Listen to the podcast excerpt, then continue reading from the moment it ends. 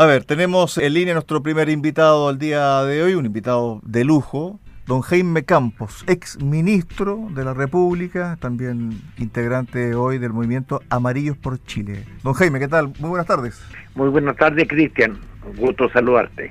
Bueno, usted es un hombre de experiencia a nivel político, lleva muchos gobiernos eh, en su cuerpo, tanto como, como testigo de primera línea, como observador, ¿cierto?, de la realidad de nuestro país. ¿Cómo usted podría definir este momento histórico que estamos viviendo, Jaime?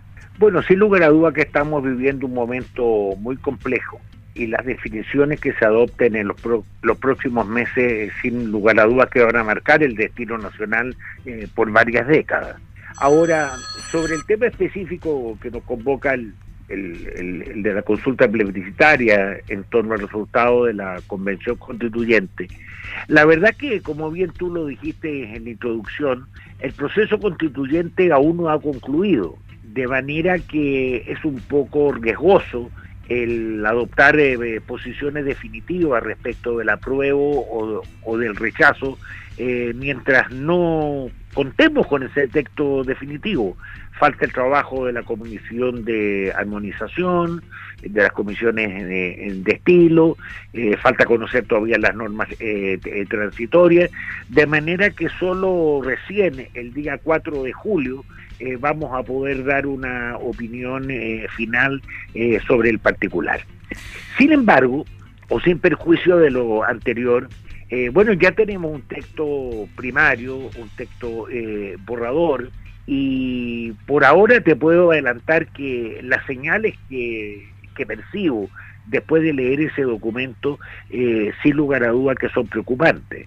Y con razón, este grupo amarillo del que formo eh, parte, eh, este fin de semana levantó una alerta roja, eh, puesto que salvo que las rectificaciones que se hagan en lo que falta del proceso resuelvan ciertas materias que están muy mal planteadas en el texto que hasta hoy conocemos, la verdad que si persisten en, esa línea, a muchos nos van a obligar a rechazar puesto que hay cuestiones eh, de fondo que están ya planteadas y al menos en lo personal eh, yo no las comparto en, lo más mínimo. Jaime, eh, desde el punto de vista de lo que más le inquieta a usted sobre la propiedad, especialmente zonas agrícolas, estamos nosotros acá, en la región de, de los lagos, ¿cierto? Y, y parte de los ríos, ya vamos a restablecer la comunicación con eh, Jaime Campos, exministro de la República, conversando sobre el proceso constituyente. Y la pregunta que le estaba formulando tiene que ver con el tema de la propiedad. Estaba revisando las eh, noticias de la macrozona sur y hay una toma, por ejemplo, de un eh, parque nacional. Entonces, cuando uno revisa este tipo de información, uno se pregunta, bueno, ¿qué, pudiese pasar? ¿Qué pudiese pasar, eh, Jaime, cuando la propiedad está en entredicho desde el punto de vista del de, eh, el borrador?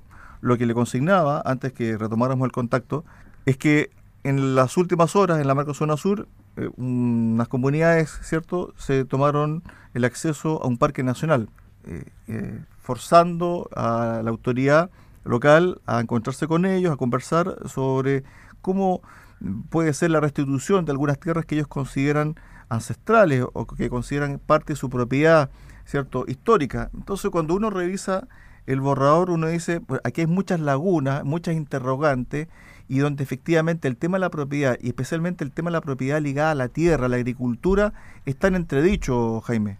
Sí, yo comparto absolutamente tu, eh, lo que y es una de las reservas eh, mayores. Yo tengo el texto que estamos conociendo, puesto que el concepto de plurinacionalidad que se está incorporando nos va a generar eh, o nos está generando ya eh, por un lado, esperanza que no sabemos si se van a poder cumplir, y en segundo lugar, está generando ya conflictos y, polarizaciones que, son naturalmente eh, poco deseables. La primera pregunta, cuando hablan de territorios ancestrales, eh, las comunidades mapuche, ¿de qué territorio estamos hablando? Yo, yo he escuchado varias versiones. Según unos, dicen no, esto está circunscrito solamente a las 600.000 hectáreas que constituyeron las mercedes de tierra que el Estado de Chile les entregó a las comunidades eh, originarias eh, a fines del siglo XIX. Otros dicen no, hay que remontarse al Tratado de Tapigüe, de comienzos del siglo XIX, en los inicios de la República, en que supuestamente se decía de que los territorios mapuches iban del río Biobío al sur y luego, luego a otros autores, estudiosos, historiadores, analistas, antropólogos, muy vinculados a, los pueblos originarios, y dicen, no, los territorios originales eh, comienzan en el Valle del Choapa eh, y terminan más allá del seno de Relocaví. Entonces, cuando hablamos de territorios ancestrales, ¿de qué estamos hablando? Y esto, eh, en una zona como Osorno, Valdivia, Puerto Montt, etcétera, en cualquier parte de Chile, genera una incertidumbre enorme, especialmente del, para los agricultores. porque si tú no tienes la certeza, si no tienes seguridad jurídica respecto de la tierra que estás trabajando, bueno, ¿qué va a ser una inversión? Entonces, eh, aquí han abierto una puerta eh, enorme eh, que solamente nos, solamente nos está generando eh, intranquilidad e, e, inseguridad. Jaime. Y esto va a ir agudizando los conflictos. Jaime, a ver, también esto trae consigo expectativas de mucha gente y lo que yo le comentaba al principio de la segunda consulta es sobre el caso de el Parque Nacional Tolhuaca, que está tomado por comunidades mapuches. ¿Qué es lo que dice el comunicado de estas comunidades dice lo siguiente y también va a la sazón de lo que usted acaba de plantear. Comillas, desde hoy familias mapuche del Pulof harán uso de este mal llamado parque Tolhuaca, que Pulof de hoy en adelante retomará el nombre que nuestro Cufiqueche habían puesto a este lugar. Es decir, cuando uno comienza a hacer una revisión de los lugares que posiblemente pudiesen estar sujetos a restitución de tierra, uno nunca piensa de que un parque forestal, o mejor dicho, un parque nacional, una reserva para el país, ¿cierto? Está en entredicho porque comunidades indígenas, en este caso, ¿cierto? Las comunidades que están cercanas al parque Nacional Tolhuaca dicen, este parque nacional nos pertenece. Eso podría ocurrir si es que si esto se llegase a aprobar, tal como está el 4 de septiembre de 2022. Por supuesto, y el mismo ejemplo tú lo puedes repetir en cualquier parte del territorio nacional porque con ese mismo criterio, bueno, yo mañana me puedo decir descendiente de Michimalongo y del, y del cacique de Vitacura y puedo decir que toda la ciudad de Santiago es mía. Ah. Es, el mismo criterio. Eh, Jaime... Y, si, y si me remito al, al, supuesto tratado de, de Tabigüe, que tiene el nombre de tratado, pero eso nunca fue tratado porque no fue refrendado por el Congreso Nacional, bueno, tendríamos que decir que todos los territorios del Biobío al sur eh, pertenecen también a las comunidades. Eh, Jaime, con respecto a este mismo punto, ¿cuál es la relación que tú ves entre los hechos de violencia y también lo que se aprobó, escribió y lo que está en el borrador? Porque hay, hay, un, hay, una, eh, hay una suerte de línea paralela entre lo que está persiguiendo un grupo de subversivos en la macrozona sur y lo que está en el borrador, porque en el fondo van por el mismo carril prácticamente, pero en paralelo, en carriles diferentes, pero en paralelo, buscan, buscan lo, mismo, es decir, la autonomía, y está consagrado en este borrador la autonomía territorial, la autonomía incluso financiera y también la autonomía del sistema eh, judicial. Entonces, prácticamente esto como, como que está hecho a la medida de... A ver, mira, yo soy un convencido que la enorme mayoría de los pueblos originarios no son partidarios de estas soluciones extremas que algunos están planteando y que están expresados en este borrador de texto eh, constitucional. La mayoría de los pueblos originarios ya están asimilados al Estado unitario que es el Estado eh, de Chile, están asimilados a sus costumbres, son chilenos, sin perjuicio que ellos tengan su identidad cultural obviamente eso hay que promoverla y todos la, eh, la exaltamos. Sin embargo, existe un grupo muy pequeño que es el que sustenta estas posiciones extremas y se aprovechan de, eh, de este escenario para ir planteando este tipo de, eh, de, cosas y no han faltado los políticos incautos, por las razones que sea, que se han ido eh, que, han ido haciendo suyo este discurso y hoy día pretenden darle eh, expresión eh, normativa. Y es así como se retroalimentan unos, eh, unos y otros.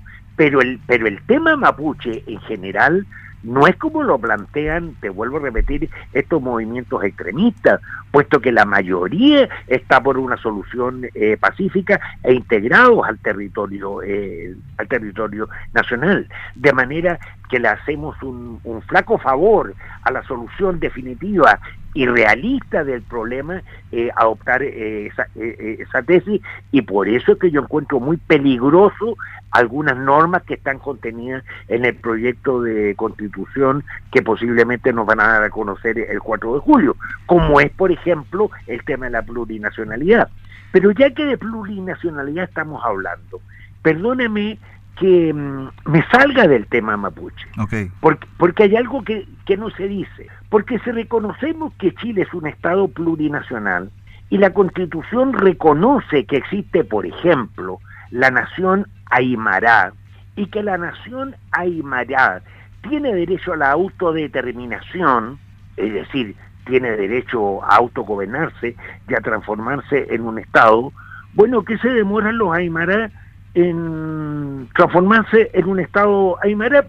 Y con eso la provincia de Tarapacá y Antofagasta y parte de Atacama eh, pasaría a formar parte de ese nuevo Estado. Y esa es la tesis del señor García Linera, el, el ex vicepresidente eh, de Bolivia, que lo tiene eh, escrito, y que para él esa es la fórmula de cómo solucionar el tema de la mediterraneidad eh, de Bolivia. Entonces, que está en riesgo la, integridad del país.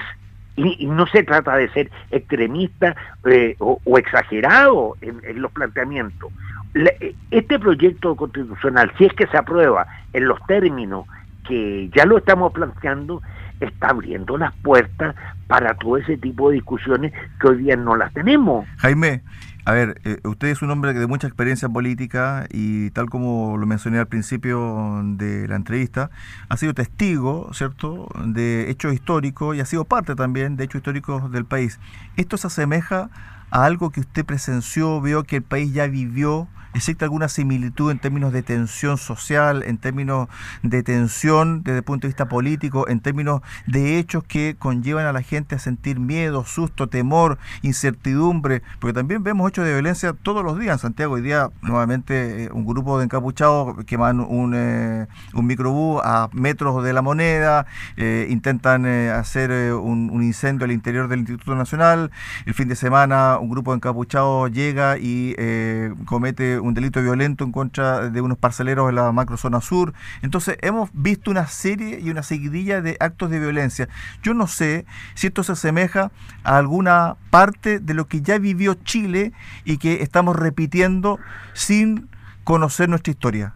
Mira, cuando se planteó el proceso constituyente, se dijo, mire, el país mayoritariamente, con el 100%, necesita tener una constitución que nos una, la casa de todos, etcétera, etcétera, etcétera. Pues bien, yo hoy a raíz del proceso constituyente, advierto que el país está mucho más polarizado, mucho más dividido y mucho más conflictuado que lo que estábamos antes del inicio de este proceso constituyente. De manera que el, propósito que debe tener una constitución, cuál es el establecer un pacto social que nos reúna a todos, no se está logrando. Y este clima de, de crispación al que tú haces referencia, escúchame, pero es una película que yo la vi, yo la viví, era estudiante universitario, pero la vi la presencié y no me gustó.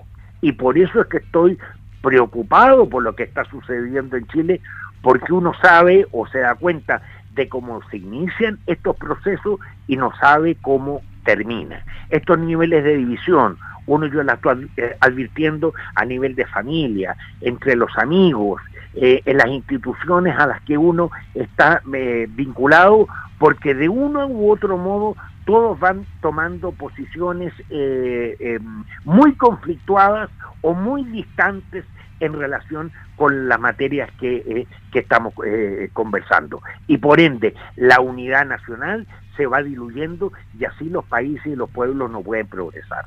Jaime, con respecto al tema de el 4 de septiembre para el plebiscito. Quedan eh, todavía un par de meses, queda todavía un, tramo, eh, no muy largo, pero queda un tramo para que la clase política eh, pueda resolver esto desde el punto de vista de la política, es decir, con acuerdos, con consenso, etcétera.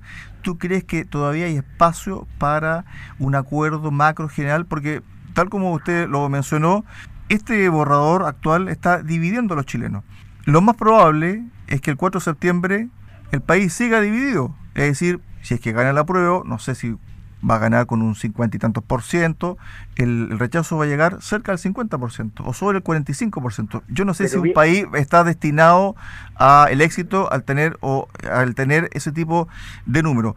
Pero en definitiva, lo que todo el mundo concuerda, y tal como usted lo menciona, es que este proceso mantuvo la división y está profundizando la división. ¿Cómo tiene que actuar, cómo tiene que actuar la política tradicional, esa que fue denostada, vilipendiada, fue masacrada desde el punto de vista del discurso, ¿cómo tiene que actuar? Porque en el fondo son ellos, ¿cierto? La política eh, de, de, consenso, la política bien entendida, que tiene que darle un escape, un escape democrático a lo que estamos viviendo. Tienes toda la razón. Lo mismo que nos metieron en este embrollo el Poder Ejecutivo, la Presidencia de la República, el Parlamento y los, y los partidos políticos son los que tienen que estar hoy día a la altura eh, de las circunstancias. Y si no lo están, el, el daño que le van a, ocasionar al país es enorme, es enorme. Y te vuelvo a repetir, no quiero ser alarmista. Yo espero, confío, lo único que quiero y deseo es que esta cosa pueda ser remediada en los próximos eh, meses eh, antes del 4 eh, de julio. Pero si eso no se logra y se mantienen en estas posiciones extremas, como son las que estamos conociendo en el proyecto que ya se publicó, obviamente que el, propósito que los animó no se va a poder cumplir. Y eso va a ser, escúchame la expresión, eso va a ser un fracaso. Eso, eso va a ser un fracaso.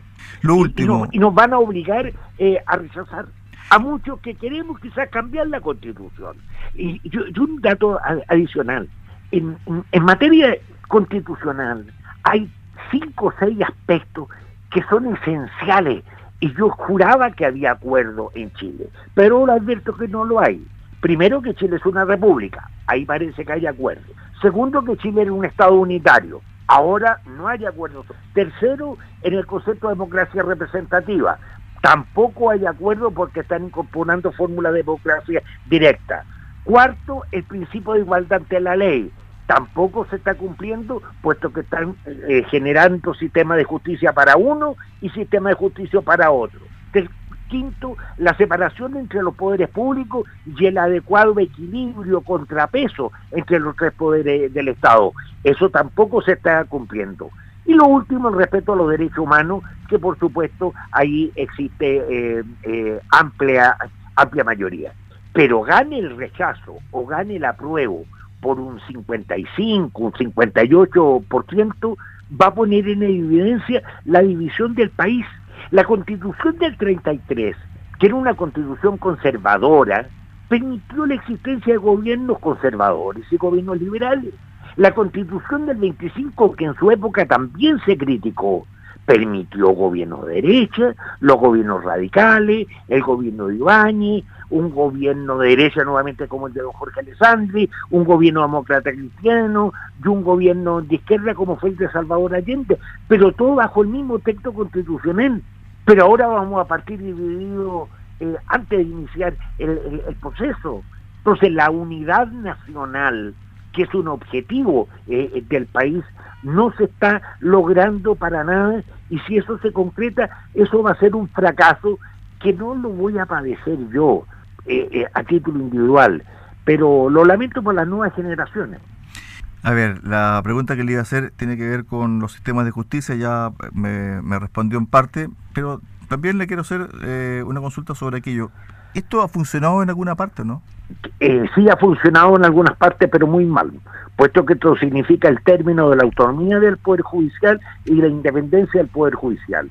Y trae como correlato la politización del Poder Judicial. Y por una razón muy simple, y te la voy a dar Ahora se pretende crear el Consejo Nacional de la Justicia integrado por 17 personas. Ese Consejo Nacional de la Justicia van a ser las personas que van a nombrar a los jueces, los van a controlar, los van a calificar y van a permitir la promoción de ellos al interior del, eh, del Poder Judicial. Que ahora ya no va a ser Poder Judicial, ahora va a ser un sistema, eh, ser un mero servicio público. Deja de tener el, el carácter de poder del Estado. La pregunta del millón. Bueno, cuando haya que elegir los siete eh, jueces que, que, van a integrar ese consejo, que lo van a elegir los propios jueces. ¿En base a qué criterio lo van a elegir? En base a su afinidad política, religiosa, eh, deportiva, o académica, o del criterio que tú, eh, quieras. Y lo mismo que lo van a nombrar, solo que después lo van a calificar. Y ahí es donde se politizan. Hoy día no, porque una es la autoridad que nombra y otra es la autoridad que los califica. Sí, el poder político hoy tiene intervención en el nombramiento de los jueces y de los ministros, a partir de ternas que hace el Poder Judicial. Pero una vez que el poder político designó al juez, el poder político deja de tener todo control sobre ese juez y ese juez eh, ya no le responde al, gobierno de turno. Y por eso es que funciona el sistema. En cambio de aquí vamos a ir a una politización como ocurre en Argentina, como ocurre en Perú, como también ocurre en la propia España. Estuvimos con eh, Jaime Campos, ex ministro de la República, también es, es, parte y miembro de Amarillos por Chile, preocupado por la realidad del país, el devenir del país y por la situación que estamos viviendo hoy todos los chilenos. Gracias Jaime por este contacto, un abrazo, buenas tardes. Muchas gracias Cristian, muy buenas tardes. Buenas tardes.